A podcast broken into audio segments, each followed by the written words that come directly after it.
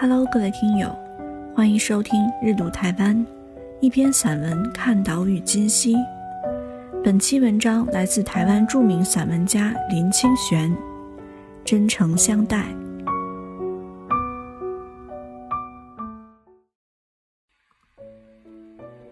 我去民权东路的殡仪馆参加一个朋友的葬礼，最后的仪式是绕着朋友的棺木瞻仰他的遗容。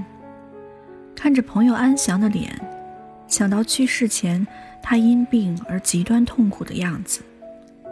现在他终于解脱了，我减少了忧伤的情绪，感到有一点安慰了。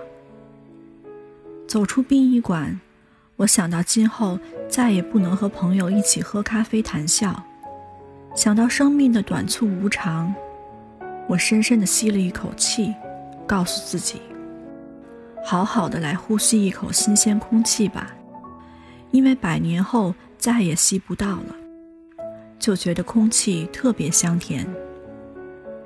然后我步行到与朋友去过的亚都饭店喝咖啡，在那优美的欧式咖啡厅里，我端起咖啡对自己说：“好好的品味这杯咖啡吧，因为百年后就喝不到了。”这样想。就觉得那咖啡特别的香甜。喝完咖啡，我沿着民权东路向东走回家，走过了大家都不想进去，最后不得不进去的殡仪馆，走过了大家都在求财富、求姻缘、求子嗣的丝主公庙，香火鼎盛，可以看到人间永不满足的欲求。走过了几家妇产科的医院。仿佛听到新生儿恐慌面对人间的啼哭声。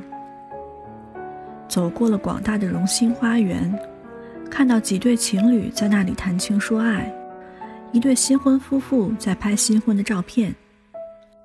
呀，生老病死的历程是多么短暂，在民权东路一千米就走完了。我们的人生不就是这样的在演出吗？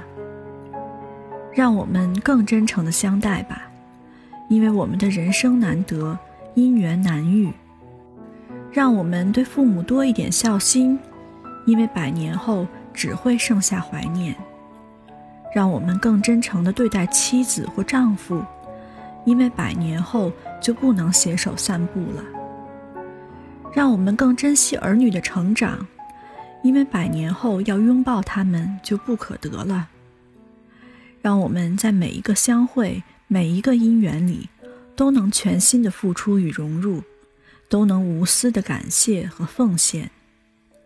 每一个相待都是最真诚的相待，因为，因为百年后，这些都不可得了。